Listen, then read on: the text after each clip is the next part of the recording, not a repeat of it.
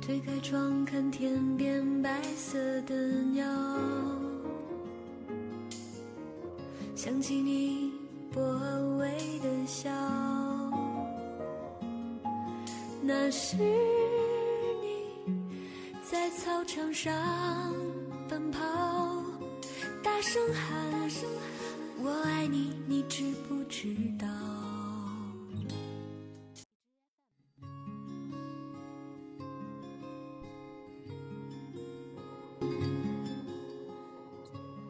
高中同学在网上告诉我，小英领证结婚了，还给我发来他们的结婚照。红底照片上的一对新人，好似金童玉女，十分合衬。我盯着小英光洁的额头看，突然好奇，新郎知道小英额头上曾经都是毛发吗？小英是我的高中舍友。那时我们很要好，手机还不普及，我的床位靠近固定电话机，他经常躺在我的床上用 IC 卡打电话。巴掌大的小脸露出满额头的毛发，我第一次看到吓了一跳。你的额头怎么都是毛？他拿着话筒，嘘声说：“没净化好。”原来他毛发旺盛。额头都是毛发，发际线模糊，撩起来怪吓人。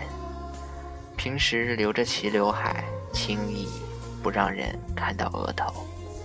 就算没进化好，她依然是一个美女。其实她算不上真正意义上的美。我们家的男同胞全见过她的人，都说一般，没有我说的那么美。是。严格算起来，她根本不美。小眼睛、单眼皮、塌鼻梁，尤其是一口参差不齐的烂牙，实在算不上美女。但她依然被很多人评为班花，这大概和她在深圳长大有关。她小时候和家人在深圳生活、上学，因为户籍问题，不能在深圳异地高考。才回到他的老家上高中，见过世面的他，气质上较之课余还要下田干活的农村女孩，自然更出尘优雅一些。而且她的皮肤极好，雪白细腻，招人喜爱。我很喜欢她，她性格活泼热情，声音甜美清脆，我们很要好，几乎形影不离。和他走在路上，常有男生看他。我和他开玩笑：“和你在一起，我也享受了回头率。”我们去超市买东西，连我的东西，老板也因为喜欢他而省去零头。因为喜欢，我待他很好。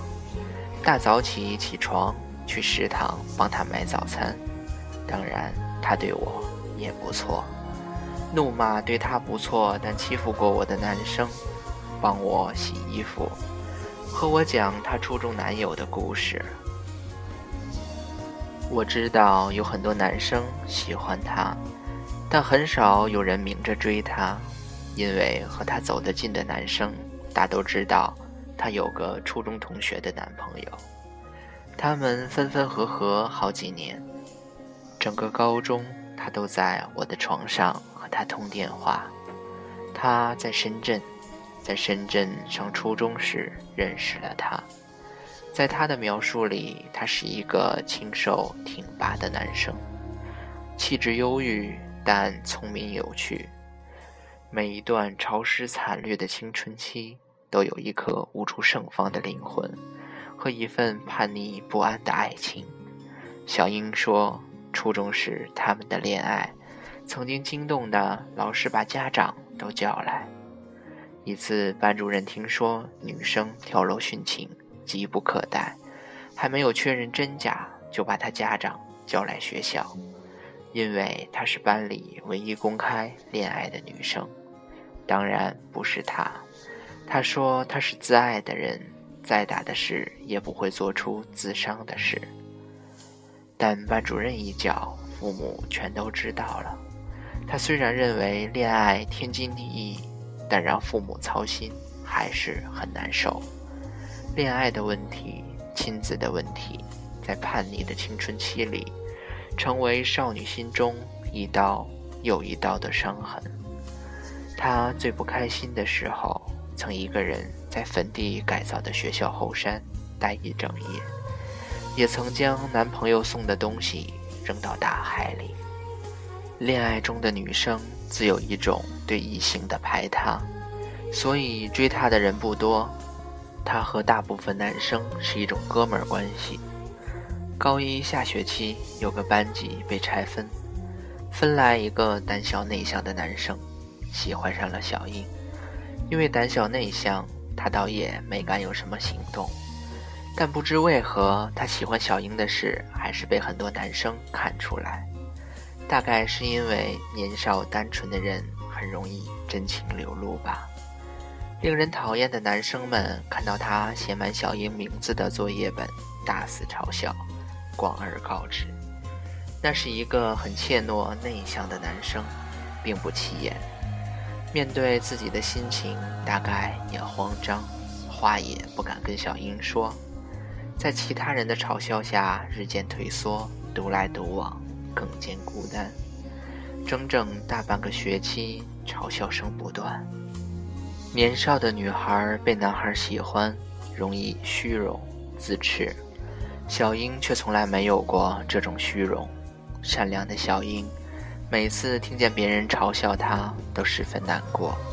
她想要帮助他，想对他好，与他交友，消解别人对她的嘲笑，但又不想他和他们误会。有一次晚自习前，我们去找英语老师聊天。他问英语老师有什么办法可以帮助他。他这种坦诚、善良的美丽，老师也很喜欢。老师打趣他：“怪不得我们都找不到对象呢，原来大家在你们这年纪都预定完了呀。”后来，他悄悄地给他一本英语参考书，并附上纸条，说自己已经有外地的男友了，但感谢他的喜欢。愿意和他交朋友，他可以来问他英语。嗯，他英语不错。他英语不好，别人还是偶尔会嘲笑他，但他明显不再那么难堪了。他看了很高兴。有一次，小英的男友和她分手，说不想影响她学习。我看见他大颗大颗的眼泪滚下来。说一辈子的约定怎么能不算呢？在旁的我，也以为他一辈子也忘不了他。如今再看那金童玉女的结婚照，和谐般配，而这个金童并不是那个曾经让他流泪的男友。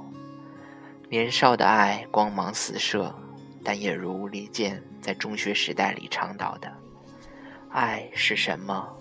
我还不知道。”谁能懂自己？谁能懂永远？同事经过我的电脑，看见小英的结婚照，大喊：“这女孩好可爱啊，像小朋友。”同事的意思大概是说，小英的面相看起来简单纯真，不似有的人脸上写满故事。我盯着结婚照想。你才不是一个没有故事的女同学。你的故事多么温暖，不仅因为青春里飞扬的爱恋，还因为润物无声的善良。小英曾经闹着玩，照着杂志上的交友电话给人打过去，对方不相信她真名叫小英，她在电话里愉快而清脆的大声回答：“我就是叫小英啊。”我就是叫小英啊，已经多年未见，现在想起来依然是她清脆的声音。我就是叫小英啊。我们都是好孩子，最最天真的孩子，灿烂的，